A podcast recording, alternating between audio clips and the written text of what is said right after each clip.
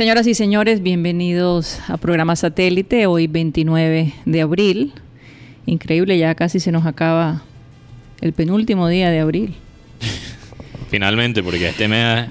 Así, parece que hubieran pasado como seis meses. Seis no meses. Sé, no sé. El febrero se siente como el año pasado. bueno, déjame darle la bienvenida a todos los oyentes eh, de Sistema Cardenal que nos escuchan por la 1010 AM. También por TDT. También por la... TDT. Un saludo especial para sí. nuestros oyentes de TDT. Y bueno, a nuestros amigos eh, por todas las plataformas digitales que satélite es transmitido. Hoy con nosotros en el panel está Mateo Gueidos, tenemos a Yeyito, a Benjamín Gutiérrez. En la producción está con nosotros uh, Benji Bula, Tox Camargo, Alan Lara y quien les habla, Karina González. De verdad, eh, siempre doy gracias a Dios por la oportunidad que tenemos de, de poder tener un programa de radio y, compartir con nuestros oyentes todas las cosas que encontramos, ¿no? Pero sobre todo, como hoy un Remember Time, hoy es Remember Time, los miércoles de Remember Time, eh, poder recordar eh, tantas anécdotas de nuestro amado Abel González Chávez. Hoy tenemos una, una entrevista, no es una entrevista, pero es una, eh, ¿cómo se dice? Eh, una anécdota uh -huh. con, con, Marenco, con José Marenco y Abel González, porque él era siempre muy... Eh, sí. creativo, ¿no? Creativo. Muy creativo en la manera como él desarrollaba algunos temas, así que no se lo pueden, no se lo pueden perder. También tenemos a Tony Caballero, otro personaje eh, amigo de muchísimos años de Abel González, que va a estar con nosotros en cualquier momento.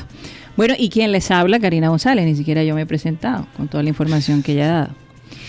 Pero como siempre, eh, vamos a comenzar nuestro programa con la siguiente frase. En la incertidumbre encontrare encontraremos la libertad para crear cualquier cosa que deseamos. Deepak Chopra. Este hombre eh, ha escrito libros muy interesantes. Sí, él es, él, es eh, él básicamente ha sido uno de los eh, personajes más reconocidos de la comunidad de, de, la medicina alternativa. Alternativa, sí. sí. Entonces, y por estos días donde la incertidumbre cada vez crece, donde la información que nos tiran todos los días es fuerte, uh -huh. si uno no, de verdad, a veces hay que cerrar los ojos un poquito e ignorar algunas cosas porque te puede volver loco. Sí. Es de, hay demasiada información y de verdad que tener tanta información puede crear pánico también, ¿no? Es por eso que es importante que cuando recibamos una información confirmemos que esa, que esa noticia es cierta, no es falsa o que sí. es una eh, teoría conspiratoria. Interesante. Y de esas hay muchas sí. en, en, en, por todas partes, de verdad. Interesante porque lo que él dice se puede tomar como algo positivo, uh -huh. pero también es una espada de doble fila, porque así es. en la incertidumbre sí. también se puede crear muchas cosas malas. Malas, así es. Mucha, y distorsionar la información, la, manipular sí. la gente, manipular la sí. gente. Eh, entonces hay que tener mucho cuidado por estos tiempos. Pero tú sabes lo que saco de eso, uh -huh. es que quizás ahora mismo y todo, toda la época de, de incertidumbre son unas oportuni oportunidades porque cuando tú piensas como un, un, pintor, ¿verdad? Sí. Cuando empieza su, su, obra, cuando él mira al lienzo, eso es algo incertidumbre. O sea, el pintor no sí. sabe realmente cómo va a quedar. No sabe cómo va a quedar. Lo va a ir descubriendo. Pero Muchas una, veces sí. ellos planean algo y termina siendo y sale otra diferente. Cosa. Uh -huh. Lo mismo como tienen un boceto. Exacto. Un boceto, es, es. es, lo mismo como un escritor que empieza con esa primera página cuando el papel todavía está en blanco. Sí. Es una es, eso es un instante de incertidumbre que después okay, pone a alguien a crear lo mismo en la vida, yo creo. En la vida, claro que sí. A veces, sí. a veces hay de una manera. Aunque últimamente la gente que actúa con mala intención es descubierta. Sí.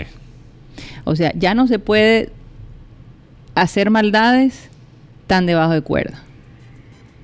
Cada cosa que atenta contra el bienestar de un sí. grupo de personas sale a relucir. Y en estos días no sé si fue ayer, Mateo, descubrieron una alcaldesa aquí del Uruaco. Del Uruaco.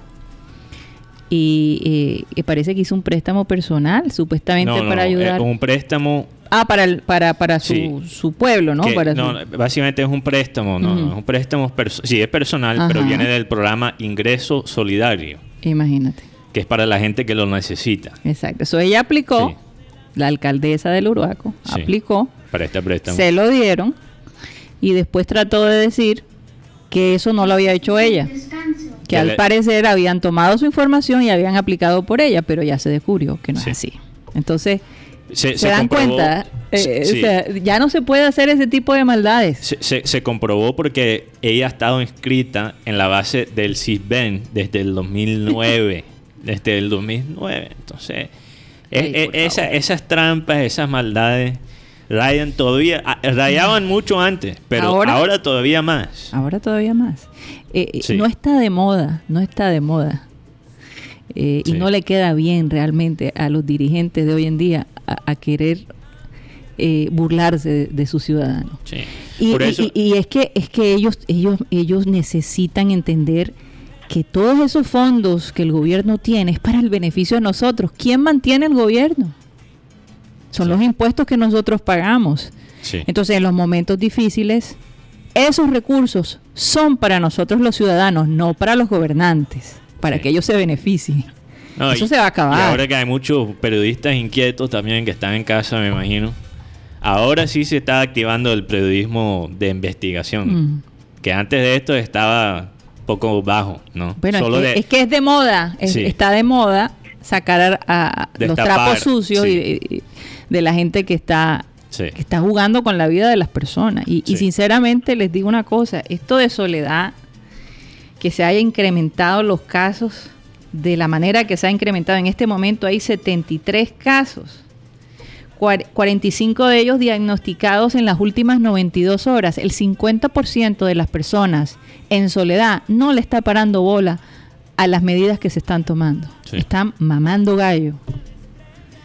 Y entonces, de nuevo, justo por pecadores. Hay un grupo, el otro 50% que sí lo está haciendo, y ellos ahora están en peligro por, la... peligro por la ineptitud de muchas personas, por creer que esto es, un, que esto, que esto es broma. Entonces, y, hay que ser consistente, porque nosotros como ciudadanos tenemos que respetar las reglas, pero también, también los, los autoridades nos tienen que respetar a nosotros. Es como, es como eh, hay que, eh, eh, es una es una vía, en, tenemos que encontrarnos en ese punto medio, ¿no? Porque, porque mira, también hay, preguntas muy serias del, del, manejo en soledad ahora mismo. Sí, están, están investigando el alcalde. Y, y lo que pasa en soledad afecta toda la región. Sí, porque Barranquilla también se afecta. Hay gente que trabaja en Soledad y viene a la ciudad de Barranquilla. O lo opuesto. O lo opuesto. entonces, vive en Soledad y trabaja en eh, Barranquilla. Exactamente. Entonces, bueno. Eh, vive en, Barranquilla y trabaja en Soledad. Sí. Bueno. No voy a, seguir con dando rejo porque la verdad, pero es que cuando uno ve todas estas cosas se preocupa porque hay un grupo de personas que estamos tomando la cuarentena muy en serio, pero hay unas que todavía no, entonces hasta cuando no llegue la desgracia y lo vean vivo allí y pierdan un familiar o se contagien y los vecinos no te quieran y te cierren la puerta y te tiren la comida en tu casa o te empiecen a decir cosas, entonces ahí sí la gente ahí sí, ahí sí te paras bola. Porque cuando a ti te dicen, usted tiene coronavirus, eso es como si te hubieran dado, yo no sé, eh, te hubieran echado un balde de agua en la cabeza. Lo que significa eso, yo no sé si ustedes entienden significa aislamiento total toda su familia involucrada, sus amigos, en fin. Ni siquiera con tu familia más cercana puedes tener contacto. Y eso que hay gente que ha tomado en serio la cosa y todavía es contaminada. Pero también tenemos que tener en cuenta la gente, por ejemplo, porque hemos, hemos hablado mucho de poder, que, que poder estar en cuarentena también es un privilegio. Porque hay personas que no tienen ese privilegio, que prefieren salir, de encontrar alguna manera de, traer comida a la casa. Porque si se quedan en cuarentena, se mueren. Se mueren, de, hambre. Y eso, eso, eso es algo aparte. Entonces, algo que se ha hablado. Déjame preguntarle algo a Guti ah, antes de que entres en eso. ¿Cómo tú has visto, Guti, en el área donde tú vives, cómo ha manejado la gente eh, mm. la cuarentena?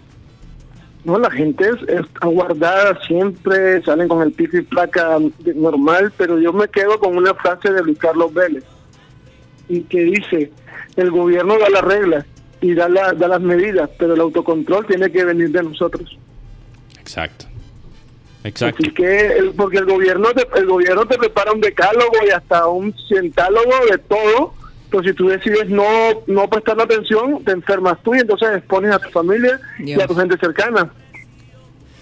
No, y ahora, ya más adelante les vamos a contar, yo creo que mucha gente ya lo ha visto, ahora que se está diciendo que el coronavirus también se propaga en el aire está en el aire. Bueno, tenemos que aclarar. Vamos a aclarar los detalles, no, no, no hay que entrar en pánico, pero hay una información interesante que Mateo va a compartir con ustedes. pero vamos con la idea esta que tú tienes que me parece muy interesante a propósito de los vendedores ambulantes. Este es un tema que tenemos pendiente, es la solidaridad, mm. que no es solo para algunas personas y, no para otras.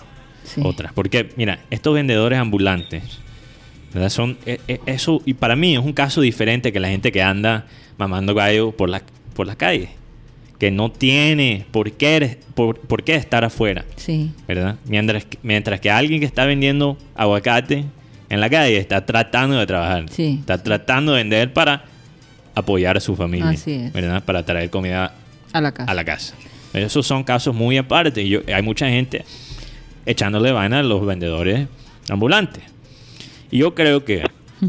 Lo que tenemos que, esto es algo que he dicho antes, pero de verdad lo tenemos que tener en cuenta. Lo más peligroso en tiempos como este es pensar en ellos y nosotros. ¿Verdad? Los ricos, los pobres, los, los, los, los liberales, los conservadores, los vendedores de CAE, los de Soledad y los de Barranquilla. Eso, eso, eso es lo que crea pánico, eso es lo que nos quita la empatía. La empatía, la empatía. Hacia los demás. Porque solo hay un equipo, el equipo de la humanidad. Entonces tenemos que encontrar la solución también para estas personas. No solo le podemos echar vaina a los vendedores de la calle sin tener ellos en cuenta. ¿Cómo podemos también utilizar ellos para el bien común? Algo que vi muy parecido a lo que eh, propuse hace una semana con, con los taxistas. Sí. En Barcelona se están, porque en Barcelona también hay muchos vendedores de calle, muchos son inmigrantes africanos. que, están ilegales. Que están, ni siquiera están ni siquiera tienen papeles. Sí. Ni siquiera tienen papeles muchos de ellos. Y lo que ha hecho el gobierno local y algunos grupos eh, laborales es que han movilizado los inmigrantes para traer recursos a la casa de las personas que lo necesitan. Y también traer recursos a los otros vendedores. De, o sea, ellos también se están apoyando a ellos mismos. O sea, hay una hay un incentivo ahí para, para, para ayudar, para aportar a la comunidad. Yo creo que podríamos hacer algo muy no, parecido. Y además que en estos momentos sentirse que tú eres útil, que no eres una carga. Exacto. Eh, y a lo mejor por el hecho de ellos estar ayudando, seguramente que los van a legalizar de alguna manera es una eh, manera también de resolver eso, eso, ya, y eso son especulaciones. Eso ya es complicado. pero por lo pronto tienen un trabajo. Sí, porque ni siquiera en Barcelona ellos están haciendo eso.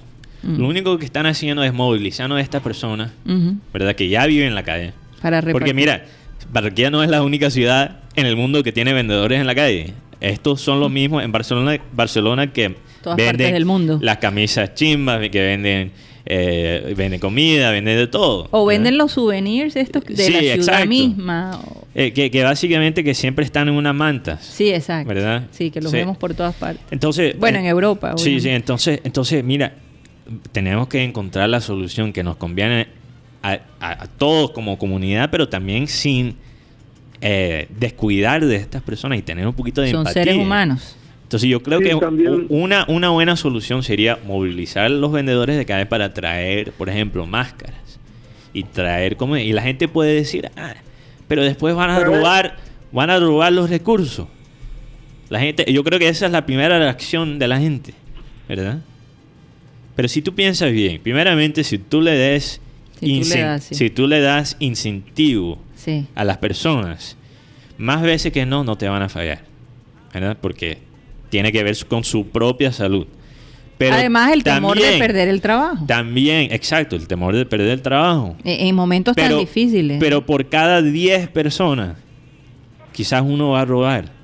Pero eso no quita el valor a los otros 10 que no roban. Los otros 9, ¿no? Los otros 9. ¿Verdad? Entonces, eso es algo que podría ayudar a todos. Y también minimizar la gente que tiene que, en general, que tiene que salir de su casa. Entonces, bueno esa, esa, esa puede ser una opción. De verdad. Otra, opción. Organizar a los vendedores ambulantes por el bien de ellos y por el bien de todos. Y la verdad es que he visto algunos vendedores ambulantes que están con su tapabocas, con sus guantes, tratan de manejar la cosa de la mejor manera posible.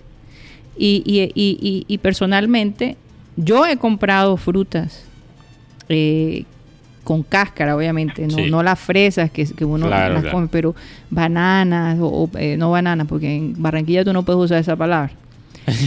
Guineo. Guineo. Pero para la gente que no es de aquí hay que decir banana.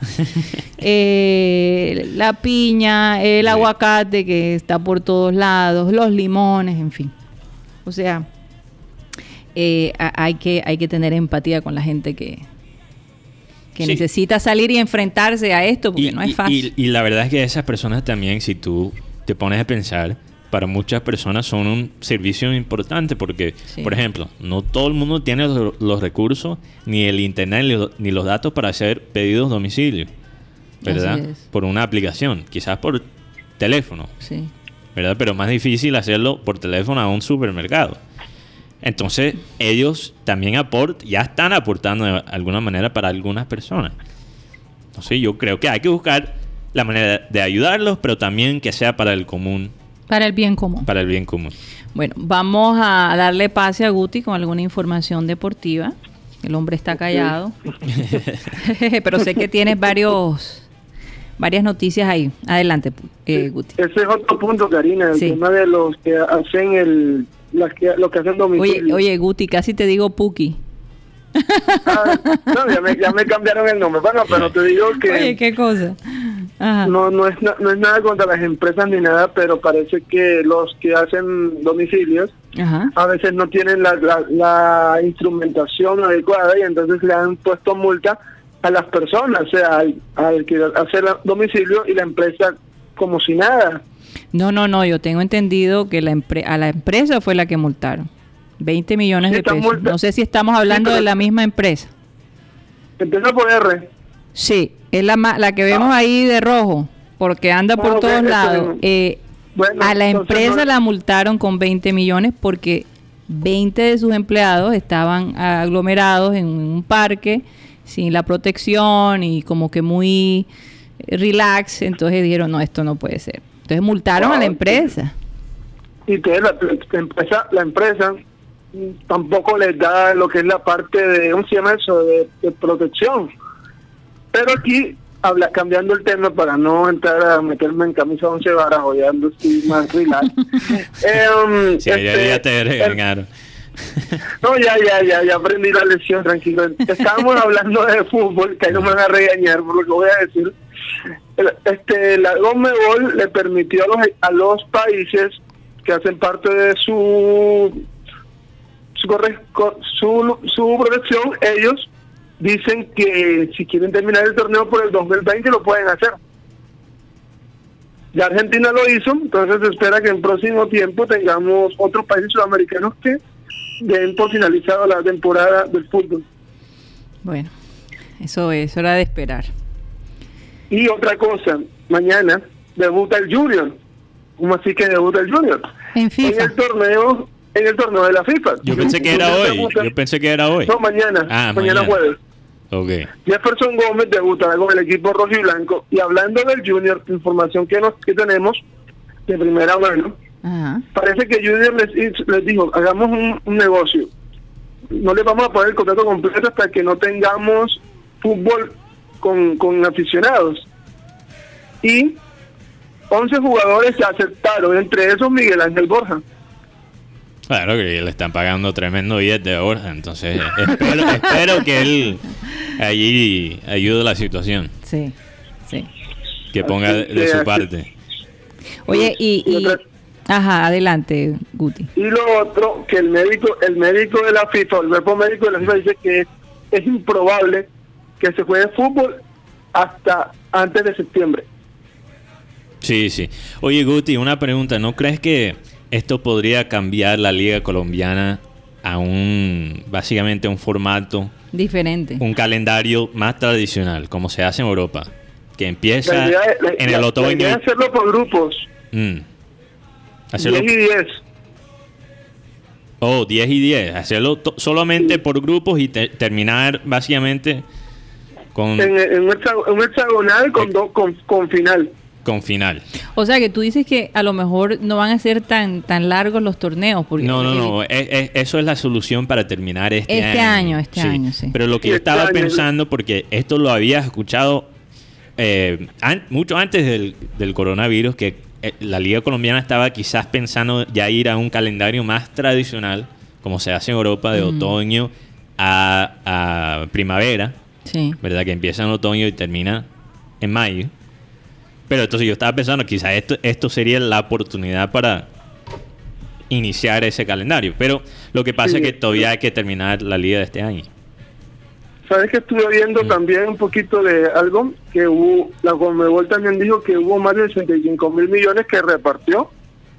65 mil millones de, pesos, de, dólares, 6, millones 500 mil dólares para para, la, para cada liga con, Conmebol. Oye, pero interesante, Guti, perdón, regresando al tema de la liga, terminando la liga, eso sería como un poco parecido al estilo de MLS innovador. ¿Verdad? Que ellos tienen dos grupos, de, o sea, tienen la costa este y la costa oeste, y ellos juegan después en, uno, en unos partidos eliminatorios. Oye, y yo les hago una pregunta a ustedes dos que les, encanta tanto el fútbol. ¿Se han resignado a no ver el fútbol? No, no, no. no. O sea, me he resignado eh, porque ya, ya han confirmaron ya confirmaron varias ligas. Ahora, yo más que todo, La, la, verdad es que no tengo esperanza ni para la liga inglesa. No, digo, el, el, el deseo, o sea, e, e, es, que antes que pasara todo esto, la gente se pegaba unas frustradas enormes, pero yo me pregunto si la gente de verdad en estos por estos días quiere eh, escuchar algo sobre el fútbol o sobre, sobre, los deportes en general, no sé. Yo creo que sí, porque todavía, o sea, podría ser un oasis. Estás hablando cuando ya se transmiten los partidos de nuevo. Karina. Perdón. Están, estás hablando cuando ya transmiten. Es que me estaban dando la información de Tony Caballero si estaba listo, ah, entonces perdí un poquito. Pero, pero entonces tú me estaba, tú me estabas preguntando si cuando ya empiezan a transmitir los partidos. No, en el, en, por estos días. Sí. Digo, porque noto que la gente, eh, por ejemplo, escuchar sobre el Junior o, o de, han perdido un poquito de interés. no, definitivamente, hay eh, cosas mucho... Hay cosas más, digamos, entre comillas, más importantes, ¿no? Más vitales. Más vitales. Que, que, de pronto estar detrás a ver qué es lo que están haciendo el Junior, que si Comesaña va a seguir o eh, no, sé, no sé yo, creo que, es por, que ejemplo, por, ejemplo, lo, lo, que hemos tocado en este programa son más que todo cuál va a ser el futuro del deporte. Porque la gente sí. tiene la ansiedad de ver algo de nuevo. Obviamente, pero lo que yo, yo quería preguntarle a ustedes, y, estoy esperando la respuesta de Guti, Guti, tú... Eh, bueno, yo pienso que el fútbol a ti te apasiona sobremanera y siempre vas a estar buscando noticias sobre, sobre en general el deporte, pero eh, ¿tú extrañas eh, o, ya te resignaste, digamos, por ahora a no, a no ver Por lo menos este, este, semestre yo lo veo complicado de que vuelva a ver fútbol. O sea, ya lo, acepta, ya lo aceptaste, ya estás resignado. Y como, y como te, comentaba que la mayoría de medios, que Mateo y yo teníamos esa discusión, lo que está tratando es hacer remembranzas de lo que pasó. Por ejemplo, mira que en estos días Fox Ford estuvo entrevistando a Carlos Valderrama, y el día de hoy a Teófilo Gutiérrez. Así que eso hace que la gente no se olvide del fútbol, pero, que en este momento es difícil por lo menos tenga como esa luz donde por lo menos llegar a ver un partido antiguo o algo así. Porque yo he hablado con personas que dicen, no, hombre, a mí me da mucha pereza ver partidos viejos, ya me está ya me estoy aburriendo. Yo, estaba escuchando estaba escuchando incluso un hay un audio de un programa de un periodista americano, que como yo siempre digo, él es uno de los pocos gringos que de verdad entiende, que respeta, y, de verdad entiende el fútbol. Él estaba diciendo, es que cuando tú ves un partido viejo, tú ya sabes dónde son, o sea, las, eh, como los puntos de acción, los puntos interesantes, de interés. Entonces, verse un partido entero viejo, cuando tú ya sabes cómo va a terminar, no es... No, y por otro lado, pero lo interesante también sería ver partidos que tú no has visto. Eso sí. Eso te, te estimula o que, no o que no has visto en un buen rato. En un buen rato y que se te ha olvidado. Pero igual. Pero eso llega a de un mes, Después de un mes de ver partidos viejos, llega un momento y dice. Eso, eso se vuelve cansón. Se vuelve muy cansón. La verdad es que, como yo dije al principio, y lo hemos visto ahora, estos programas de debate, donde todos los días tú tienes un panel de 10 periodistas que empiezan a inventar opiniones sobre las cosas más ridículas. Yo creo que programas como esos rayan todavía más ahora. Ryan, todavía más, porque eh, nadie quiere ahora debatir sobre el desayuno del comezaña del, un martes. ya, ya, todos esos detalles se ven pendejos. Sí, en este momento, imagínate, con tanta cosa que está saliendo ahora. Hay, que, hay que enfocarse en la parte humana del deporte. Sí.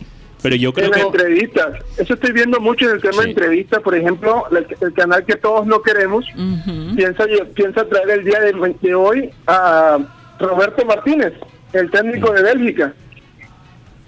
Sí, sí. Entonces esperemos que salgan con, una, con unas buenas entrevistas, la verdad. Ahora, no confío mucho, pero bueno, esperemos. Te voy a decir algo, algo que a mí me ha gustado es ver estos torneos de FIFA.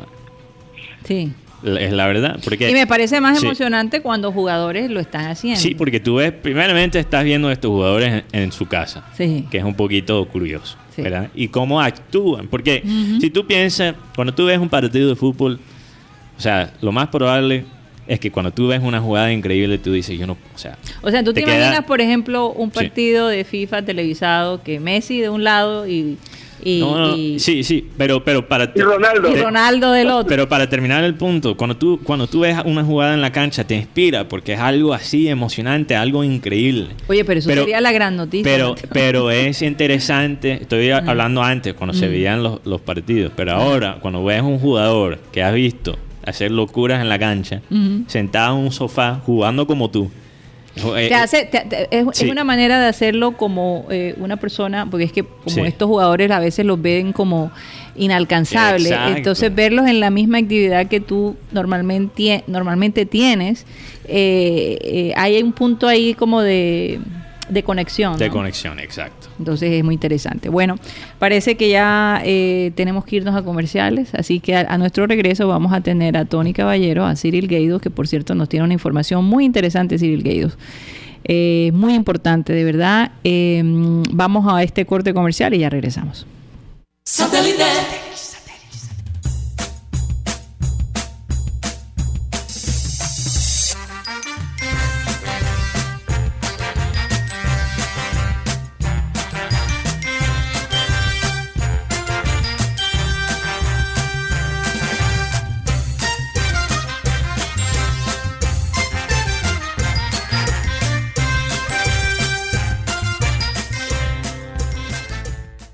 Estamos de regreso en programa satélite y escuchando la, el Remember Time de, del programa satélite hace unos añitos atrás, de verdad que esa manera de, poner a una persona en una posición difícil era incómoda, e, era la especialidad, una de las especialidades de, Abel González. No hay duda. Y como él lo dijo, ustedes no tienen la menor idea de cuántas veces eh, Abel me hizo unas preguntas que, que, yo me lo quedaba mirando y él soltaba la risa. Él simplemente quería saber con qué iba a salir yo.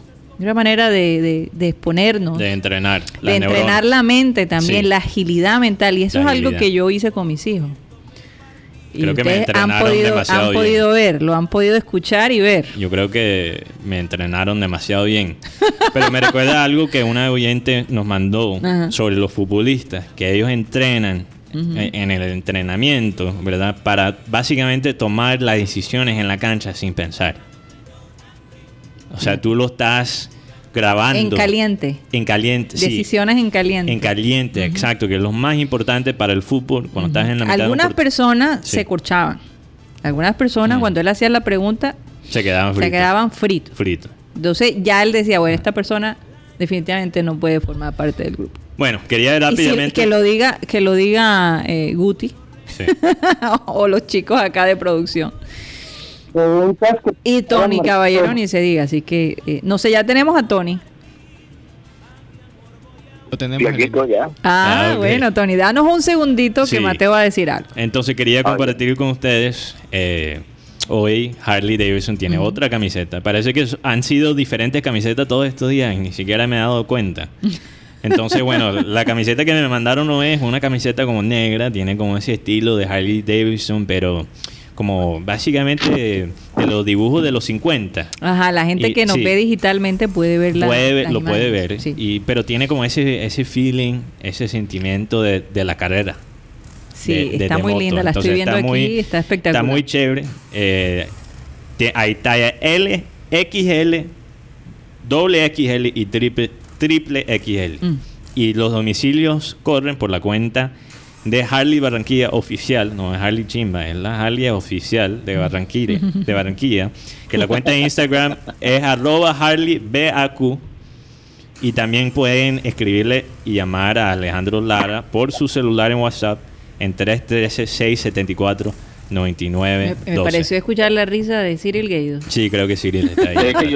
y, tengo una de las camisas que están en promoción también ah. puestas, lo estoy mostrando a los que están en, eh, en YouTube y pueden ver el video, ah, pueden ver la camisa. Qué interesante. Bueno, imagínate. la moda. Ahí está Yeyito de alguna manera recordándonos. hay que meterlo en la jugada más. ¿Cuándo, ¿Cuándo me van a hacer hablar? Bueno, rápidamente los oyentes que han estado activos el día de hoy.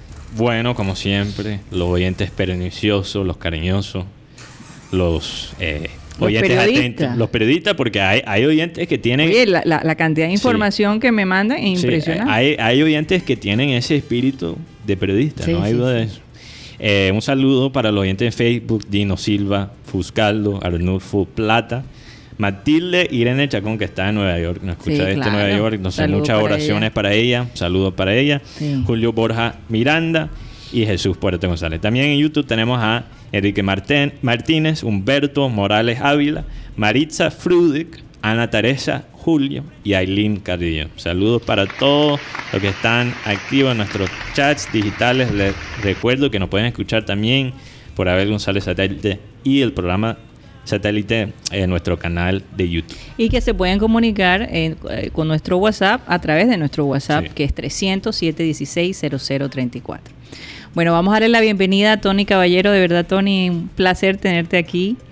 Sobre todo porque, bueno, en algún momento fuimos compañeros de trabajo cuando trabajamos juntos en Tempranito y de Mañana con Abel González.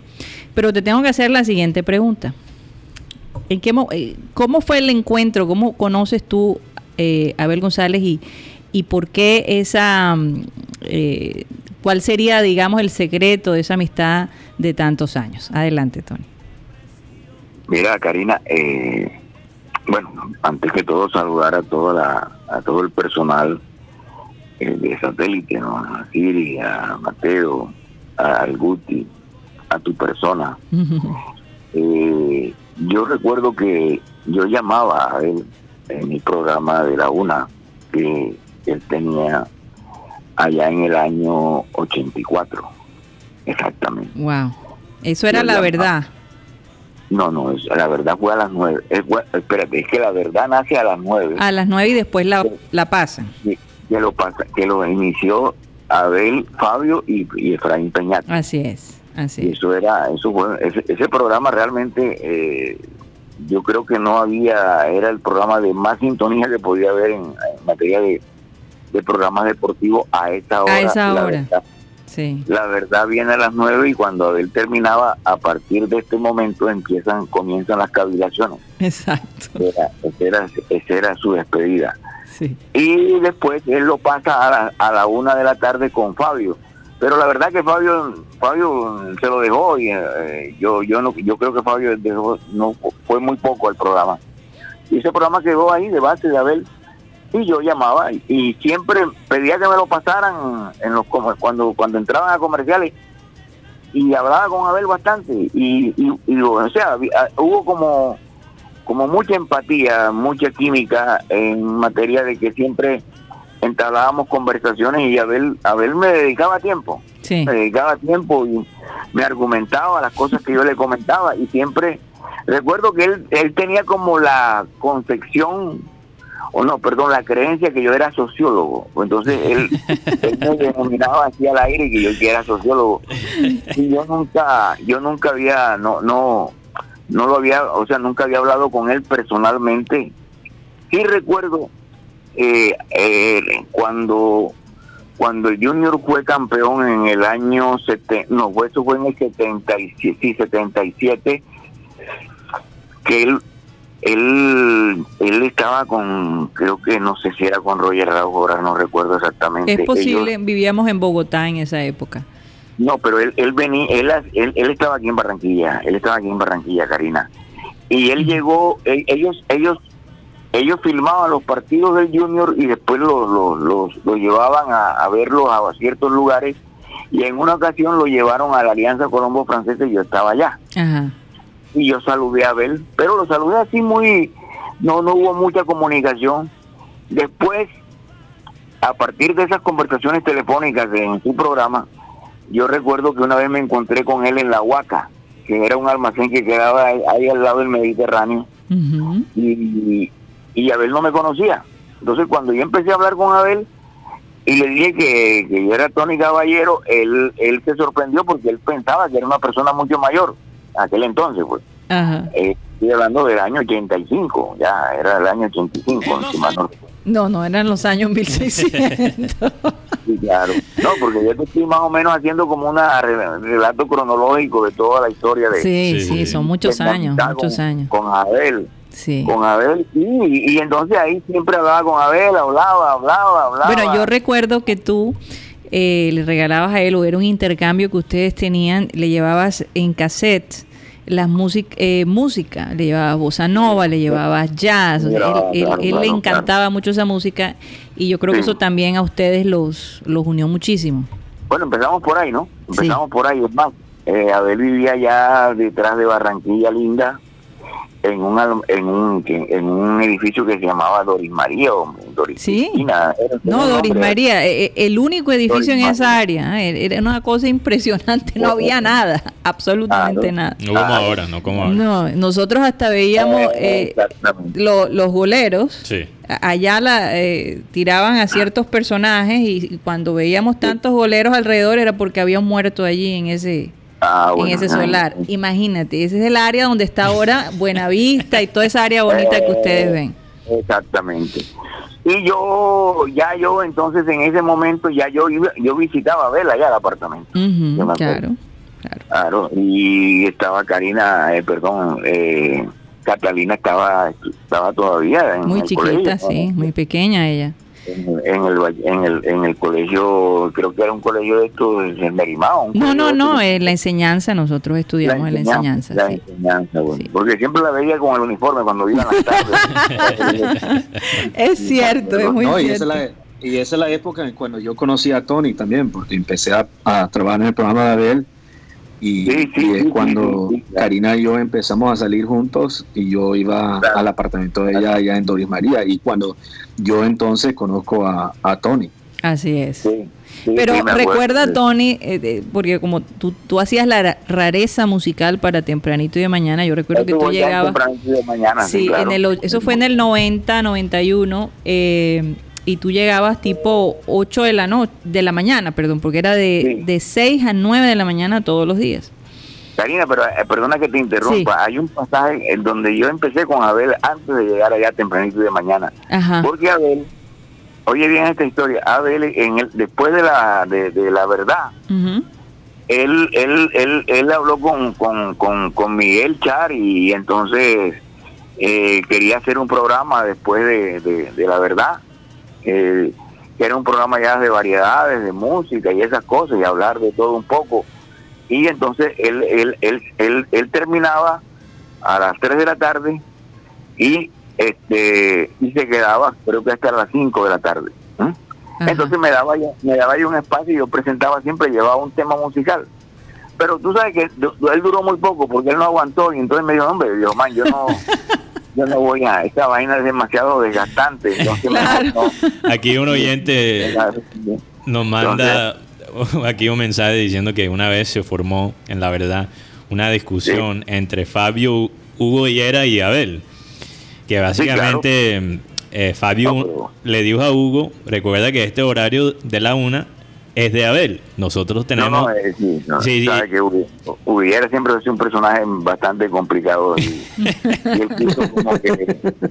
Él quiso como que coger a Abel y dejarlo como en entredicho, como que Abel no era el jefe del programa. Ajá. que Hugo, eh, Hugo decía que eran los tres, los tres eran los conductores. Y Abel decía. no, el programa, eh, perdona Mateo, fue lo siguiente, porque yo escuché debido a vos, yo estaba viéndolo, ¿no? Ajá.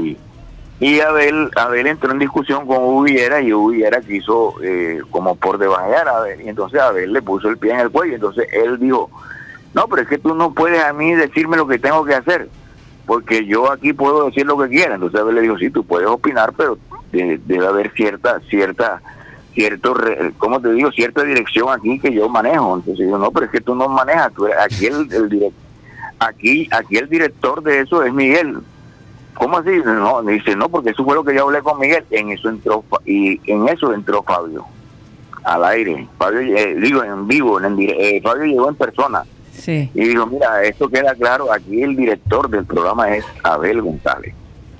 Ya hasta ahí llegó porque Fabio tampoco eh, no no no no era que le tenía mucho cariño a Bullera así te lo digo aquí entre no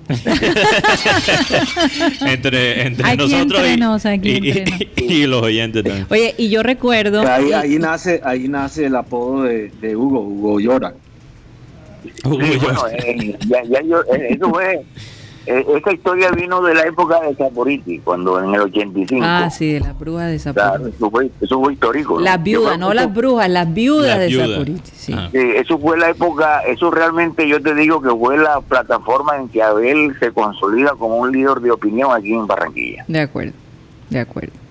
Eso fue, eso fue, un punto de partida para... Oye, Tony, volviendo a la verdad en la noche, yo tengo este recuerdo y sácame de la duda en algún momento, eh, porque muchas veces él, mi padre hacía el, programa desde la casa. y logró que en el estudio le montaran algo especial allí. Imagínate, estamos hablando del 85. El estudio B el estudio B. Entonces yo me acuerdo de los benditos clavijeros, eh, que, eran los plugs y toda la cosa, y mi papá acá todas las noches. Imagínate. Esto fue en el 85. 85. Desde el 85 ya él tenía esa idea remota. Ya estaba trabajando remotamente. y ese era famoso porque eh, hubo una época en que estaba Cheo Feliciano. Sí. Y, y entonces a Abel, a Abel le pusieron el estudio B y a Fabio también le pusieron una allá en su casa. Y entonces Abel no iba ni Fabio tampoco. Ellos desde su casa hablaban.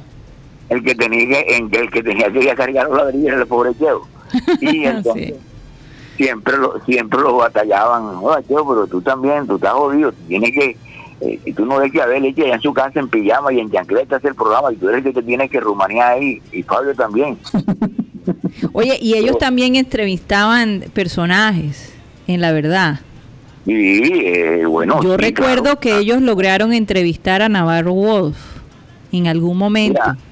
es que eso fue fortuito y te explico porque eh, eh, en ese momento se estaban estaban los diálogos con el M19. Así es. Porque, porque ese proceso no fue el, eso fue la parte inicial, pero eso se rompió. Sí.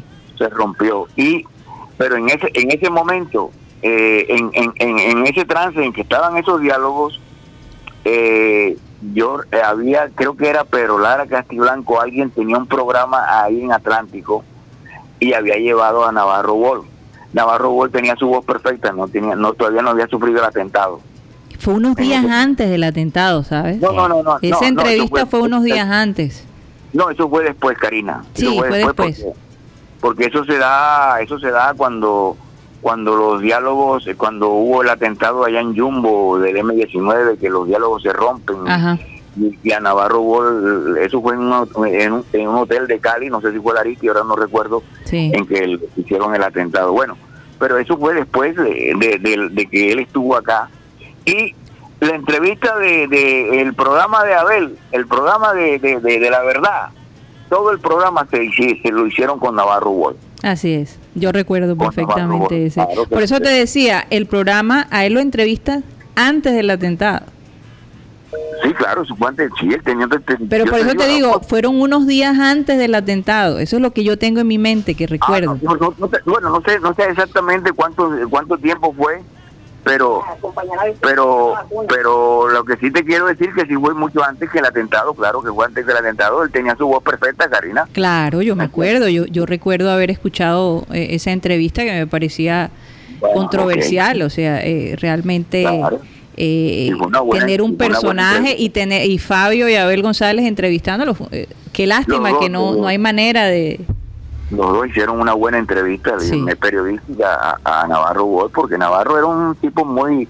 Navarro siguiendo pastuso, pero Navarro realmente él, toda su vida, él se hizo fue en Cali, ¿no? Él no, él no, pues, su, vida toda transcurrió allá. Así es y, y, tuvo siempre buena fama de ser un gran bailador de salsa, ¿no? Ah, no sabía eso. Claro. Qué detalle. Tony, aquí... Yo, puedo imaginar a Navarro Bull bailando salsa. Sí, ¿verdad? Tony, Tony, aquí nos escribe Alex Macías que te manda saludos. Claro. Y él te pregunta por la anécdota del reverendo Ramírez en la Copa América. No, no. Eso mira, e, e, eso es parte de la historia de Abel, porque porque porque bueno eh, después yo te lo cuento no la historia de la famosa de sí, hay cosas que no se pueden contar hay cosas que no, se pueden contar. ese no al aire no es apto oye y alguna vez alguna vez Abel González te puso en una situación difícil o sea te hizo esas preguntas en donde tú dices pero y ahora yo qué hago a mí no a mí no, pero a, ver lo jodieron una vez al aire con la famosa, cuando la famosa amiga que llevó Villanueva de allá de Río. claro, César Villanueva, eso, eso la es. Zapata, mira, yo tengo que buscar ese programa. No, hay que buscarlo.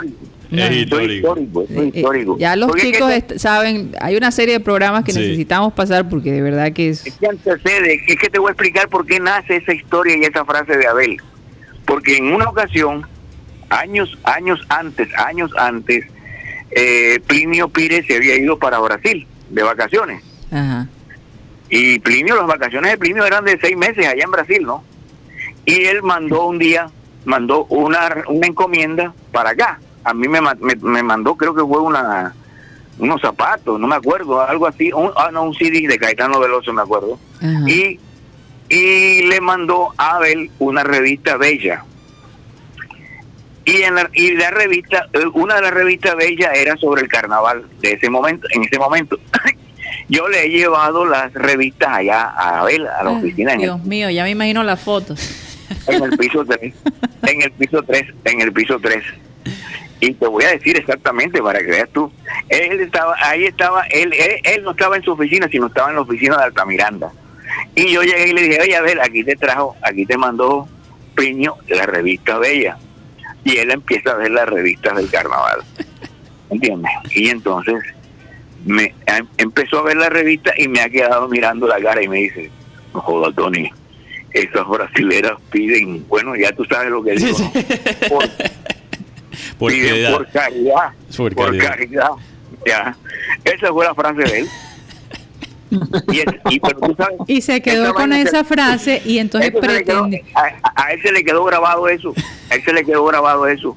Y siempre tenía ese cuento con la brasilera y ese día Villanueva llegó, llegó la, la mujer y entonces, eh, bueno, tú conoces esta historia. Sí. No, sí, y la hemos contado. Sí, lo hemos contado. No, no, no, no, no. Esa, prometo buscarla. prometo buscarla. que nos de verdad que no estoy escuchando. Sé de buena, sé de buena fuente que el regaño que se mamó a ver por parte de doña Ingrid fue No, yo, yo me imagino que esas revistas no entraron a la casa, porque yo nunca las vi, ¿ah?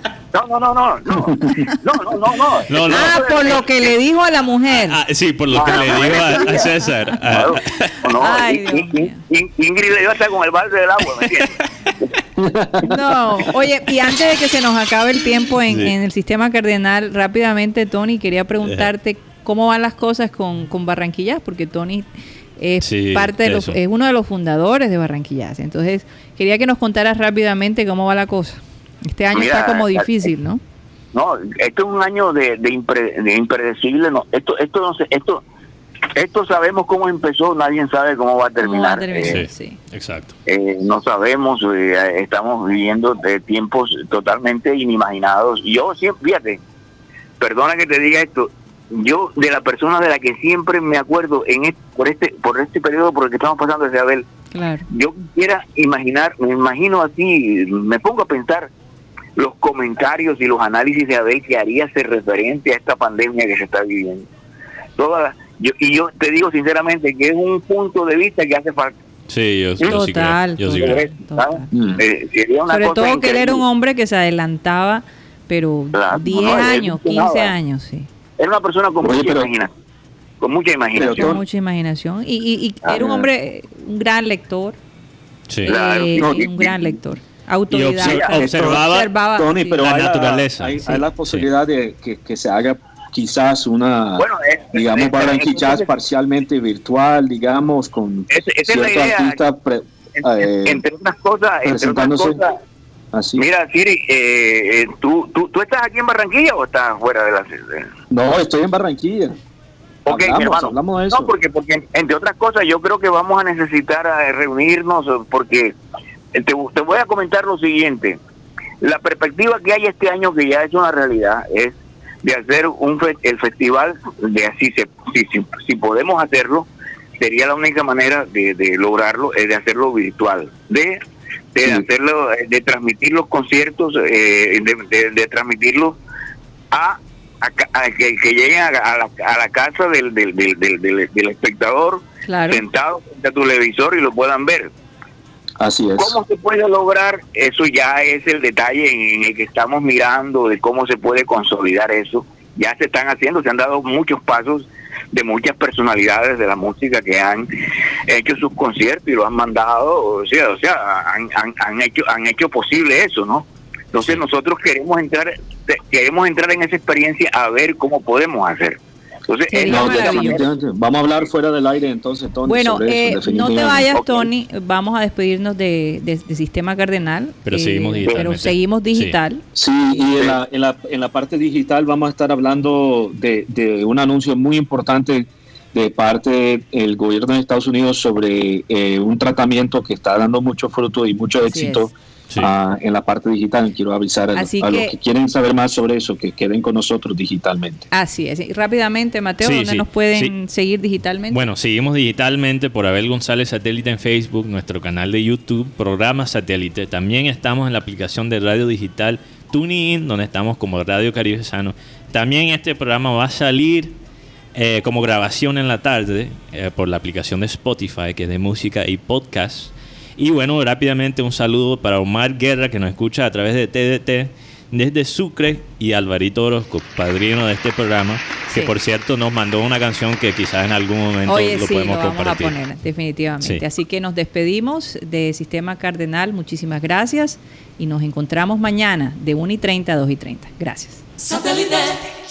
Bueno, y continuamos con programa satélite, pero ya en nuestro formato digital Así que queremos darle la bienvenida a la gente que continúa con nosotros, a esos perniciosos y, de buen gusto. Actualizados. Actualizados que de todos modos, y también curiosos, porque no terminamos de, hablar con Tony y la noticia que Cyril tiene es muy importante. Bueno, Tony. Eh, Yo tenía una pregunta para Tony. En estos tiempos de, caos, Tony, y de incertidumbre, ¿qué estás escuchando? ¿Qué música? Buena pregunta. no, te la, yo creo que, bueno, yo tengo una discoteca de ya de hace, de hace muchos años, o sea, y realmente esto ha sido como especie de, eh, de un de un repaso eh, detallado de muchas cosas que, que tenía rato que no escuchaba cosas que no había escuchado, entre otras cosas, porque bueno, siempre que eh, parte de mi viaje, siempre eh, la razón esencial es comprar música. Eh, Alex, que nos está escuchando allá en Brasil, él se sorprendió el primer año cuando, cuando yo fui a, Salvador de Bahía y, veía la cantidad de discos que compraba, ¿no? O sea, nunca había visto algo, algo en ese, en ese y, bueno, y yo eso lo hago normalmente y eso es parte de mi razón de ser, de viajar, ¿no? traer música y tenerla. Y ahora realmente la estoy disfrutando todos los días, todos los días lo hago. Qué maravilla. Eh, ah, que, tu hobby te, te, entretenga por esta básicamente básicamente estás cosechando ahora toda esa experiencia ahora que estás en, cuarentena. e, esta cuarentena me ha dado ese espacio inmenso y limitado diría de, poder disfrutar de toda la música que tengo. Oye y es que Tony tú siempre has sido muy curioso. Yo recuerdo yo recuerdo eh, cuando yo hacía era corresponsal para eh, CNN Radio. Yo te escuchaba y tú me escuchabas y resulta, y mi papá dice, pero ¿cómo haces? Y un día eh, lo llamaste porque yo estaba haciendo una nota desde Francia y tú escuchaste esa nota. ¿Cómo? Yo la ah, escuché, yo le dije, yo, le dije, yo llegué y le dije, ella a ver, acabo de escuchar a Karina, mierda, esta mañana. Oye, esa pelada está bien, marica, tiene, tiene, madera, tú sabes, y él se sentía muy, la verdad, ¿no? Sabes que él, él tenía tenía una relación muy particular con todas ustedes eh, y, ese era ese era el sol de su vida te lo digo así, no no hay duda no hay duda. nosotras éramos sus princesas la verdad. Claro. Pero y, y, bueno y mi mamá ni se diga no obviamente. Pero, esa, historia es aparte esa historia es aparte sí esa historia es aparte. a mí nunca me inviten solo. Yo, a mí siempre que me inviten tienen que ser dos invitaciones. Y te voy a comentar esto. Él, él, él fue en, tres ocasiones allá a la casa de Samuel Minsky y que yo, nosotros tenemos la costumbre que nos reunimos los sábados eh, periódicamente, ¿no? Y, y es una reunión de hombres. Y a ver, llegaba con doña Ingrid, y, pero fíjate, ella, tenía ella eh, tenía esa parte, eh, se sentía súper bien Nunca, nunca incomodó, ni ella se sintió incómoda para, eh, disfrutaba siempre las reuniones. Era como el grado de, comprensión que tenía con Abel y la, la, la, integridad, que no simplemente era de, de, andar detrás de él, ni andar, no, no, sino que era una compañía real. Sí. de, compartir. Total, no, y ella se tiraba al vacío con él. Eh, eh, siempre fue su gran, su gran fan eh, lo apoyó en todas sus, sus, aventuras de verdad y, y, por eso él la amaba tanto. Sí, yo, recuerdo la última la última imagen que tengo de Abel con Doña Ingrid en movimiento fue ahí en, el, en Barranquilla, el día de la salsa, tirando pase, porque entre otras cosas, yo recuerdo que, que, que, la niña Ingrid se emocionó y se paró y empezó a bailar y lo invitó, y entonces él lo veía, y entonces yo le dije, Abel, mira, te está. Te está invitando no te puedes perder de eso, exacto. no, se sintió así como que y se paró inmediatamente y el hombre respondió. eso, eso fue eh, unos meses después de, del infarto que él le dio. Entonces tenía que manejar la cosa con mucho cuidado. Claro, claro, claro. Pero, pero, nunca, nunca perdió esa, esa habilidad de, de, de reírse de la vida y de bailar y de escuchar música. yo incluso uno lo, uno lo recuerdo que tiene Sarita, nuestra hija, siempre de su abuelo, es cuando íbamos cruzando por carretera eh, eh, Estados Unidos y, íbamos de Carolina del Norte a California y parábamos y disfrutábamos de diferentes ciudades. Eh, que en, un momento se bajó del carro y se puso su audífono y se en un parqueadero se se puso a echar sus pases ahí mismo, escuchando, yo creo que estaba escuchando salsa, si me acuerdo. Siempre, lo hacía, siempre lo hacía. Ese, ese recorrido que, que hicimos de, desde Charlotte, Carolina del Norte, a Los Ángeles, él hizo el programa todo en todo el camino digitalmente. y mostró muchas veces desde, desde la camioneta en que íbamos. Yo tengo tantos videos de esos que eh, anécdotas. no no es, es interminable lo que lo que se podría hablar. Y en ese viaje es cuando yo le mostré a, a ver el famoso Football Manager. Ahí es donde él... donde nace el Football Manager en el programa, sí, es cierto. Sí, sí, en ese viaje donde yo le la mostré. Cara, la cara de él era como cuando a un niño le dan una colombina. Sí, un juguete. Un juguete nuevo. Eh, eh, decía, no puede ser. Esto es lo que yo he estado esperando toda mi vida. Eh, exacto, en parte es porque eso, en parte es lo que él visualizaba cuando, cuando pensaba en las estadísticas. En las estadísticas. Años atrás. Él imaginaba algo así y ahora se ha hecho realidad. Exacto. Yo tenía, yo tenía que 16 años y yo me, es que yo me sentaba entre Sil y entre Abel en el carro y yo tenía ahí el, el portátil y estaba jugando siempre el Football Manager. Y es cuando él me pregunta, o sea, porque yo le empiezo a contar básicamente no, no. Es, ¿Verdad? Eh, sobre este juego. La sorpresa eh, eh, de, encontrar este juego para él. Entonces él me empezaba a preguntar, bueno, búscame este jugador y tú puedes buscar. Y, y, cuando él se da cuenta que ese juego tiene todas las ligas del mundo, es cuando él se queda como... Le, hizo ahí el clic. Un sueño hecho realidad. Pero Tony, aquí los oyentes quieren saber, por ejemplo, si hay un disco que puedes recomendar, que, que te has reencontrado ahora en este tiempo que tú dices que estás repasando por muchos de esos discos que has comprado por, eh, por tus viajes, ¿verdad? Si puedes recomendar una canción o una un disco. o, la rareza musical. sí, una rareza que puedes compartir con nosotros y los oyentes. Tírela. Bueno, así de jazz, hay un disco que, que, lo, que no lo había escuchado detenidamente y ahora lo escuché y considerado, entre otras cosas, referenciado como uno de las de, la, de las grandes de las grandes grabaciones que se han hecho en la historia del jazz, que es un álbum de Sonny Rollins que se llama The Bridge, el puente, ¿no? Mm. The Bridge. The Bridge. The Bridge, exactamente. El puente. El puente. ¿Y quién es el, el, el grupo? No, es, es un eh, de Sonny Rollins. Sonny Rollins. Ah, Sonny Rollins. Sí, Sonny Rollins una leyenda del jazz, persona ya de 80 años, saxofonista de los grandes. Para los que para los que están en video, apenas que empezaron a hacer esa pregunta a, Tony, fui a, donde tengo los discos de vinilo, empecé a sacar un disco y adivina el disco que yo saqué, Tony.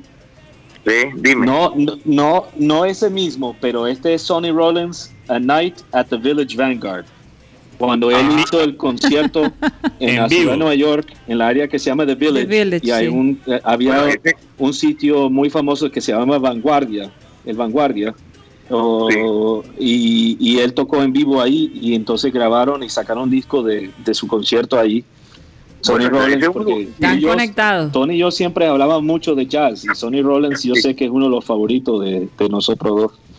Sí, ese saxofón increíble ese lugar que estás hablando es el, el, el, conjuntamente con el Blue Note, los, lugares emblemáticos. Los más famosos. Sí. sí, claro, sí, sí. Y mucho, el Village, el Village Vanguard era un lugar mucho más, eh, con mucho más, como te digo, eh, no tenía el espectro tan comercial que tenía el Blue Note, pero mm. pues, que era, era muy importante, pero era un lugar con mucha, es un lugar con mucha tradición, con mucha tradición. O sea, era, es, eran, eh, era un, es un lugar que era propiedad de un matrimonio eh, de judíos alemanes que llegaron a la ciudad de Nueva York y montaron ese lugar. Blue Note. Me encanta el nombre. el Village. El Village Vanguard. El Village. Ah, el Village Vanguard. que... Ah, y, y, The Village, ese barrio de Nueva York, por muchos años fue el epicentro de la cultura de esa ciudad. Sí, sí, sí. Claro, claro. Pero The Village donde, donde están la mayoría de, los italianos, ¿no? No. De la comunidad eh, italiana. No, no, eso es Little Italy. Eso es Little Italy. Ah, Little Italy. Sí. Okay. sí. El Village por muchos años es fue como el centro cultural de arte. Por ejemplo, uno de los periódicos más famosos de, Nueva York es eh, The Village Voice, la voz de, The Village, que todavía sigue ahora mismo. Y por eso, porque en ese momento ahí vivían casi todos los artistas más reconocidos de, esos, de, esos, años. Entonces. Bueno, ¿qué estará pasando por estos días? Sí, imagínate. Eh, eh, y tengo, tengo dos otros discos aquí, Tony. Yo sé que a ti te gusta mucho la música que tiene su influencia africana. Es uno de, de Gilberto Gil eh, que se llama Realche, Real, ¿cómo es? Realce, Realce, Realce. ese nunca sabía cómo decir ese, porque es en brasileño, o sea, en portugués digo. Real, eh, real, es un, ese, es un disco que él sacó creo que en los años 80, si no me, equivoco. Eso bueno, eso fue en el año 82, en el no, eso fue en el año en el 78, 78, 79 que sacó ese disco. Eh, Exactamente. Y real es una palabra que tiene una denominación eh, dentro del término eh, afro, digamos, afrobayano, eh, que real, como decían, es una semana de, es una semana, es un día de discoteca por una semana de trabajo. nosotros, nosotros yo creo que él tiene, él tiene una versión de, de No Woman No Cry Ah, de Bob Marley. de Bob Marley, que él hizo su propia versión. Eh, ustedes deberían hacer un programa de, música. Sí, deben hacer algo. escucharlo a los dos hablar de, música. Un, podcast de, música. Oye, sería interesantísimo. Y este, y este es un disco que encontré en Boston este último viaje, antes que comenzó todo lo que nos está pasando en este momento, que habíamos ido a Boston. Y hay una disquera ahí eh, que se llama Newberry Comics, en la calle Newberry en Boston, que me interesó muchísimo, que se llama Space Funk. Es todo el, estilo funk, un poquito más el estilo funk, que es una mezcla también, eh, como tú lo bien sabes, eh, Tony, de, jazz y, como efectos mucho con el bajo y cosas así. Y entonces es como una mezcla de funk con electrónica eh, de los años, como todas las canciones del año 76 a 84, del Space Funk. Ah, y una cantidad de, diferentes diferentes artistas allí y la influencia también de todos esos juegos y videos que empezaron a, y la música electrónica que empezó a, entrar no también a la, música popular interesante pero este disco también eh, tenemos que escucharlo juntos en algún momento cuando, cuando el coronavirus no lo permita. Exactamente. bueno, Tony, un abrazo, de verdad, un placer haberte tenido aquí. Eh, eh, muy rico eh, charlar contigo, de verdad. Sí. Y, vamos a ir, dile así que vamos a estar pendientes porque creo que vamos a, necesitar ahí que nos eh, absolutamente, absolutamente. Ojalá que haya algo de Barranquilla, porque sería muy doloroso que esos días pasaran y que, y que no sé. Eh, Yo tengo la percepción que vamos a hacer algo y, y, vamos a hacer algo importante, con seguridad. Como dicen como dicen allá en Brasil, con certeza, ¿ok? y, además, porque una de las cosas que Abel siempre decía que era tan importante, igual como lo hemos hecho con este programa, es la continuidad. continuidad. Y la continuidad de, de, Barranquillas es súper importante con, la trayectoria, que, trayectoria que ya lleva ese festival. Y la Barranquilla Digital y tener un, un festival digital sería parte de ese esa barranquilla digital que se imaginaba esa, es la, idea no sí. Esa es la, idea, bueno Tony un abrazo de verdad este tú sabes que este programa sigue siendo eh, eh, sigue teniendo las puertas abiertas para ti y bueno, cualquier información, contáctate con nosotros, ¿ok? bueno, un abrazo, Tony. Un abrazo, un abrazo, Tony. Cuídate. Chao. Chao. Chao. Bueno, eh, y la gente que quiera escuchar el, el, Remember Time completo, porque es que se perdieron, ¿qué contestó Marenco? Sí, hay que Vamos a ponerlo eso, ese video lo vamos a poner completo esta tarde, ¿no? A las cinco y media. Sale ocho y media. Ah, ocho y media. Sale, no, no, cinco y media. Perdón, no me confundas. No, no, no. Yo, me confundí. Es mi culpa. Ahí está Guti, Dios mío, desapareció este hombre. Oye, pero es que no le. ¿Qué contestó Marenco? ¿Tú sabes qué contestó? No, recuerdo, pero me, lo imagino. Te, vas, a tener que ver el video. Te vas a tener que ver. a, las cinco y media va a salir por las redes. Pero me he reído como ustedes no tienen idea. Eso sí se lo puedo garantizar. Sabes que Tony una vez me dice que, oye, pero ese software dice la verdad. Y ¿por qué? Porque ese Aponza sale con unos números muy buenos y es más malo. Y yo, ah, ok. ¿Quién, quién, quién te preguntó eso? Tony Caballero. Bueno, acuérdense que también, mira, lo que te da ese software es un análisis de un jugador. No te da, por ejemplo, las cosas... Eh, los imprevistos. El contexto, Por, lo imprevisto, la condición física del jugador día al día, cómo el, técnico lo ve. En es muy racional si lo miramos. Sí, o sea, te da como una imagen de cómo es el jugador y cuál es su potencial, pero también depende de ese jugador y depende del técnico y cómo lo usa, porque también, por ejemplo, si tú miras, ¿verdad? Si tú comparas especialmente cuando haces la comparación de cómo a veces Comesaña utiliza los jugadores que él tiene.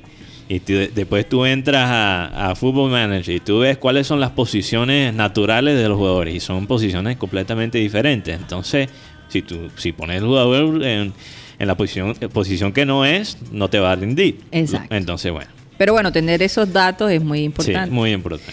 Eh, quería darle paso a Cyril para que rápidamente nos dijera eh, esa última noticia eh, de los Estados Unidos, que, yo creo que mm. es importante que los oyentes lo sepan. Cyril.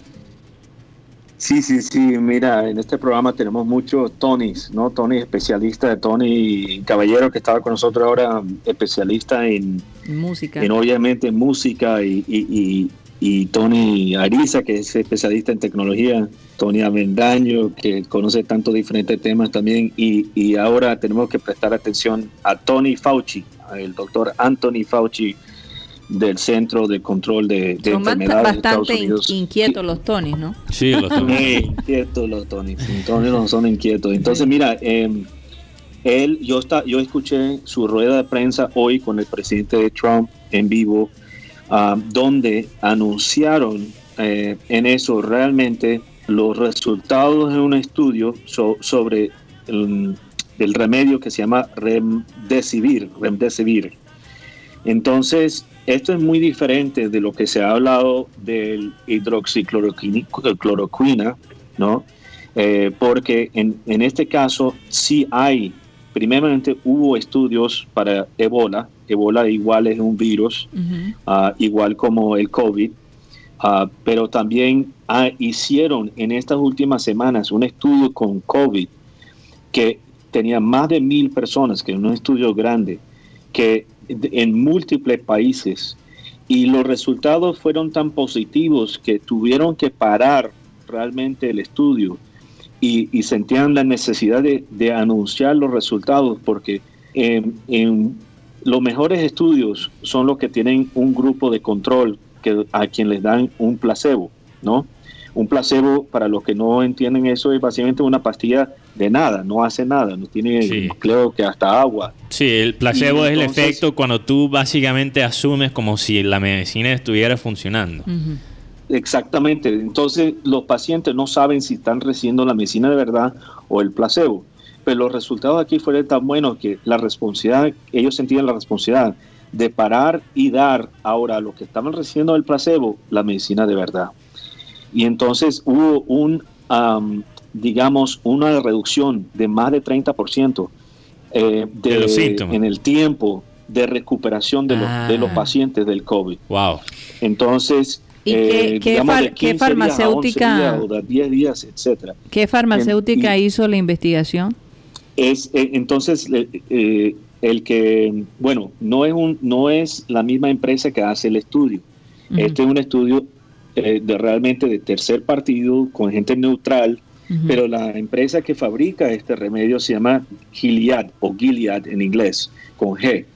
Ah, es una empresa que en California y que tuvo mucho éxito con este, esta medicina para, para Ebola y ahora parece que puede tener un efecto. Ahora, 30% reducción del tiempo en recuperación no puede parecer mucho, pero realmente es un porcentaje significativo, es algo, especialmente, especialmente frente a una situación donde no hay otra cosa en este momento. Ah, y entonces uh, eso fue el estudio y básicamente al hacer el anuncio están poniendo la pauta básicamente que esto sea el tratamiento estándar por el momento. Ahora, sí hicieron la comparación a cuando hubo, por ejemplo, SIDA y comenzó, y cuando, cuando hubo SIDA al principio y no tenían nada para combatir la SIDA eh, y salió la primera medicina y donde que empezó a dar algo de resultado. La, verdad es que ellos fueron comenzaron con eso, mejoraron esa misma ese mismo tipo de medicinas, salieron otras medicinas, pero era una base sobre la cual ellos pueden construir realmente un ataque contra la enfermedad. En este caso es lo mismo, excepto que la primera medicina parece dar, parece, parece tener mucho más efecto en esta primera ronda que, como hubo contra, contra la SIDA. Bueno, eso sí, eh, definitivamente es una gran la última, El último pedazo de información es, eh, la gente preguntó, bueno, pero esto, ¿qué tiene que ver con la vacuna? Y para aclarar para la gente, esto no tiene nada que ver con la vacuna, esto es realmente un tratamiento para las personas que ya tienen COVID. o sea, la posibilidad de que sobrevivan, ¿no? Sí. Exacto. Y eh, sí dieron una... Eh, una actualización sobre cómo está procediendo la parte de vacuna, eh, que ellos sí están progresando con la primera ronda de, digamos, de pruebas y etcétera sobre posibles vacunas, que todo está marchando de acuerdo realmente a el tiempo que tenían, digamos, pensado y estipulado, uh, pero que no hay ninguna información más allá que eso en este ya los expertos han dicho que eh, no vamos a saber de una vacuna hasta el próximo año. Pero sí, la idea de tener un medicamento eh, que atenúe un poco los efectos, porque eh, hay efectos fuertes y que, y que pudiera ayudar a, mejorar la calidad de vida de las personas en el proceso. Ni siquiera solo es la síntoma, es el, las síntomas son varias, o sea, no solo es minimizar los efectos, es la recuperación que ahora es más rápido con esta medicina, que es una, hay que, hay que aclarar eso. También varios oyentes nos han escrito sobre este tema del coronavirus en el aire. Bueno, ayer salió un reporte nuevo en el... Eh, Jesús Puerta González tiene que escuchar este... Bueno, hay varios que nos mandaron mensajes, pero New York Times, ¿ok? los tiempos de, Nueva York, el, periódico, salió ya un reporte eh, publicando los detalles sobre los científicos que están en Wuhan, en China. Y lo que han hecho, lo que han encontrado cuando han analizado los hospitales donde se trataron muchos de los pacientes de este virus, es que en cuartos, en, áreas muy encerradas, encerradas, confinadas, confinadas, como cuartos, como ascensores, ¿verdad? Ahí con poco flujo de aire. Con poco flujo de aire, pero con bastantes personas han encontrado las gotitas de coronavirus, porque sabemos que este virus se transmite por estas gotas microscópicas, los han encontrado en el aire. Antes se pensaba que eran demasiado pesadas para mantenerse en el, aire, entonces era solo eh, físicamente, persona a persona, que se podía transmitir. Ahora, eso no significa, ¿verdad?, que eh, por ejemplo, si vas a caminar por la calle, que te va a dar coronavirus si no te encuentras con alguien. O sea, no es un virus que te va a atacar en la calle, ¿verdad? Pero sí es importante y todavía están analizando cómo eso impacta los lugares como los hospitales. Me imagino también lugares como supermercados, ¿verdad? Donde la gente todavía hay espacio cercano, tiene, estás cerca de otras personas, hay fluido de personas. ¿Cómo eso puede afectar la o Sea que a, lo mejor los mercados al aire libre van a ser mejores que tan que tan encerrados, no sé. Eh, depende, es una posibilidad, porque también parece que se te puede pegar en la ropa por 72 horas. Sí. Entonces, bueno. La otra cosa que han dicho, que lo dijo el Aaron Bernstein, y este es un artículo que leí de la BBC, él es el director del Centro Climático de Salud y de el, Medio Ambiente de la, Global de la Universidad de Harvard. Él decía lo siguiente, que eh, parece que las ciudades que sufren de polución son las más propensas a tener, eh, eh, digamos, a que a tener a que la pandemia del coronavirus se, se propague con más velocidad, porque al parecer las partículas de la polución actúan como vehículos eh, para las gotas. Para, las gotas. Entonces, eh, no, me, no me sorprende por qué Nueva York, por ejemplo, ha sido el centro del virus, porque la polución en Nueva York es altísima. También ciudades como Londres, Los Exactamente, donde la polución es alta. México. En, México también, la Ciudad de México. Entonces, eh, en Bogotá, Bogotá la, polución en Bogotá, es bastante alta. Entonces, las ciudades que sufren de polución van a ser más propensas a que el coronavirus se propague con más facilidad. Ah, ah, y lo que me llama la atención es un doble golpe. Lo que más me llama la atención es que a raíz de que estamos todos confinados y que el medio ambiente, por lo menos en Los Ángeles, en Nueva York también, en, Hong Kong, en todos estos sitios donde la polución ha sido tan fuerte y ha, cobrado muchas vidas, ha bajado, incluso en la India, como lo decíamos, ha bajado a tal punto que a lo mejor el hecho de nosotros haber estado encerrados nos va a beneficiar también desde ese aspecto. Largo plazo. A largo plazo. Sí. Entonces, ahora los gobiernos van a tener que considerar cómo manejar lo de la polución en sus ciudades. Sí. Porque definitivamente, de acuerdo a este estudio, es un gran factor. Sí, porque si hay otras pandemias en el futuro que actúan de una, de una manera muy parecida al COVID-19, para evitar pandemias van a tener que bajarle la polución. Ahora hay todavía más Fíjate que, que, tan es así que, que, se ha visto cómo la naturaleza ha salido. O sea, la naturaleza evitaba las grandes ciudades precisamente por la polución. Y ahora que, que, ha bajado el nivel de polución, entonces se ven estos animales caminando como perro por su casa. Ayer vi el caracol más grande que he visto en mi vida, caminando a, a nuestro perro. ¿Sí? Caracol más grande que he visto en mi vida. Oye, ahora que dices... También, sí. Y también se hace, por ejemplo, imagínate que ayer, cuando de ayer no recuerdo muy bien el día, en una, en una empresa de la Vía 40 aquí en Barranquilla encontraron una boa de 6 metros. Una boa, imagínate. Oigan, Y, yo estaba leyendo un ah. artículo que se van a morir de la risa de un señor en España que como la gente que tiene animalitos puede salir, ah. ¿verdad? Llevar a los perritos a, caminar, el, señor para tratar de burlar esta, em, esta condición, se compró un perrito falso, de esos perritos que caminan y levantan la patica y todo, para él salir a pasear supuestamente a su perro. Y claro, le, metieron una, eh, ¿cómo se dice? Una multa tremenda. él creyó que se la iba a salir con la suya. Yo pensé que había sido en Barranquilla, pero leyendo el artículo, no, es en España. En España. Eso es algo que podría ocurrir aquí. Y ya pasó hace días, pero me llamó muchísimo la atención. hay que tener cuidado. Hay que, hay que tener mucha imaginación. personas que ponen los manequines así en el carro para, para poder usar el carril que es para dos personas o más en la carretera en Estados Unidos. sí, que ponen un muñeco ahí. Bueno, o a veces también lo ponen para que no piensen que están solos. Si es una mujer, muchas mujeres tienen eso, para por, por, seguridad. Una estrategia de, una estrategia de seguridad. Así que no todo está malintencionado, ¿verdad? No sé, pero, bueno.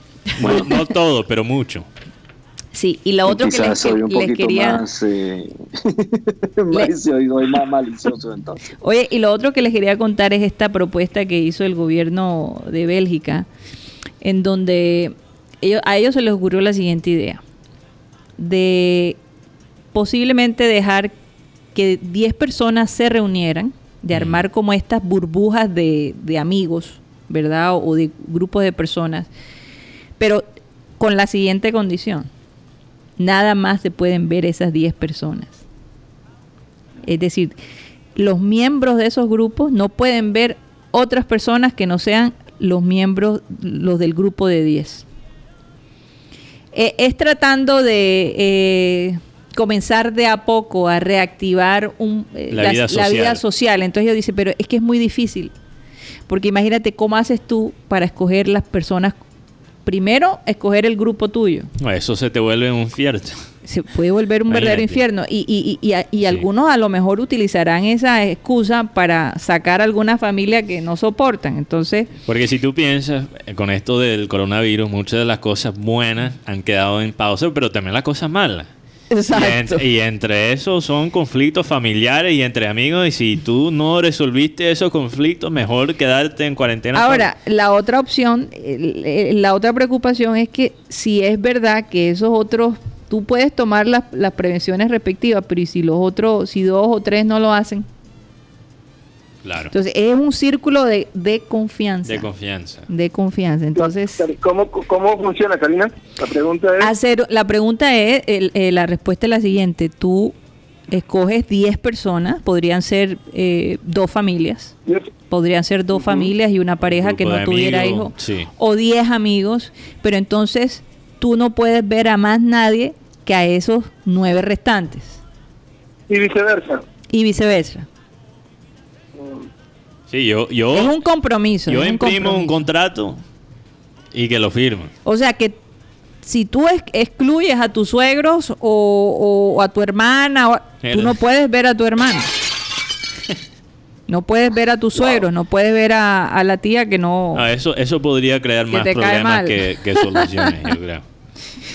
En todo Porque caso, imagínate, por ejemplo, una familia que todos viven en la misma ciudad, algunos primos y no otros, imagínate, eso sería... Pero, pero fíjate que ellos dicen que los, los sociólogos allá en Bélgica dicen que es los sociólogos, es una manera de como de ir entrando eh, o activando la actividad. Pero yo me imagino que eso ya tiene que ocurrir después que el virus ya se contiene bueno, o sea, eh, en Colombia... Ya, incluso en Bélgica lo están promoviendo. Yo sé, pero eh, yo me imagino que Bélgica ya ha pasado por su pico, mientras sí, es que Colombia todavía no se ha escuchado de Bélgica mucho. Sí, todavía, en Colombia no estamos listos. No, ni cerca. Y esto es algo que, por ejemplo... A finales de mayo. Sí, en Soledad no se puede proponer esto. Mm. Cuando el 50% ya lo están haciendo. ya, lo están haciendo. Ya tienen una burbuja de 100 personas en soledad. Cada, De 500. de 500. Más bien de 500. Pero yo te digo algo, Karina, es que esta, esta pandemia lo que nos volvió a llevar es a conocernos más con las personas que tenemos más cerca, pero también como que empezar de nuevo nuestras nuestras relaciones sociales. Sí, y yo me doy cuenta que, que ya esa amabilidad que uno veía. Cuando tú te encuentras con alguien en la calle, la persona enseguida se echa a un lado y como que ni se acerque a mí. Gracias a Dios. Gracias saludos, saludos de lejos. No, pero, pero lo que te digo es que es fuerte. Es fuerte. O sea, eh, no, es, es, extraño, por ejemplo, en la cultura americana. Sobre todo nuestra cultura. En la cultura americana eso es muy típico. No, sí. Hasta en tiempos normales. tú, estás caminando y la persona va del otro lado para no saludarte o, evitar el contacto. Pero sobre aquí, todo, sobre todo en, en, Los Ángeles, en el área de Beverly Hills y toda esa área insoportable. No, no, pero no. Eso es algo americano, nórdico también, en algunas partes de Europa. Sí, sí. Pero, pero, pero aquí es muy. No, pero aquí es choca bastante. Sí, sí, es fuerte, es fuerte ver eso. Pero bueno, toca. Bueno, se nos acabó el tiempo, Mateo. Fíjate. Se fue el tiempo volando. Volando.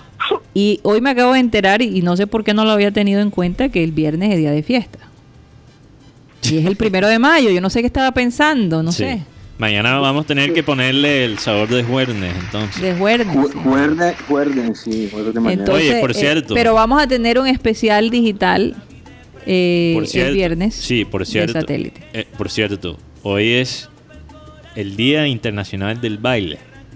Anda, no lo sabía. Entonces, para los que, lo que nos están escuchando, lastimosamente, se va a tener que celebrar en casa. Pero como dice la canción de Bad Bunny, ¿cómo va? Yo, yo perreo sola.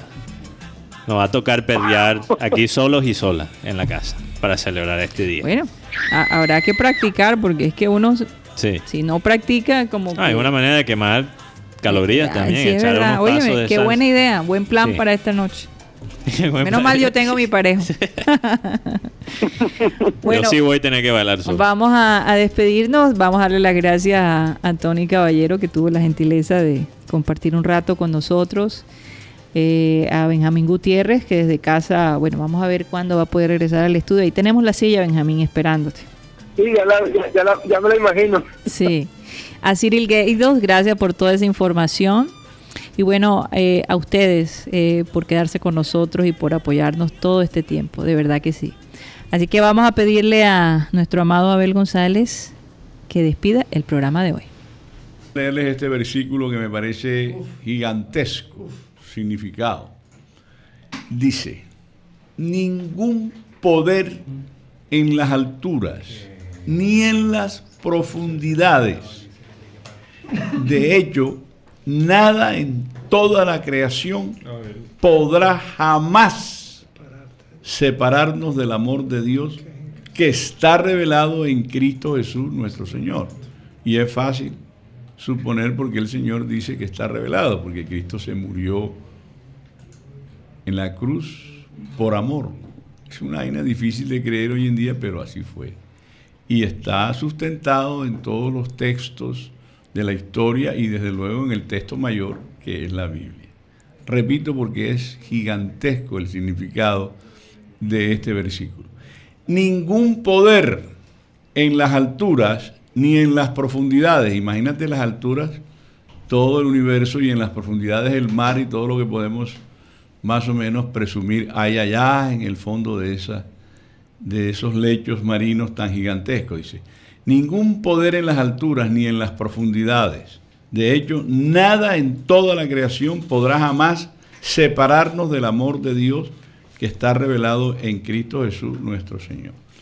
Y algo se acerca, si algo se acerca a esto, para, como para, para dar testimonio de que el amor existe, el amor de la mamá, que sería el único ser vivo que estaría dispuesto a morir por nosotros. Señoras y señores, se nos acabó el time. Satellite, satellite, satellite, satellite.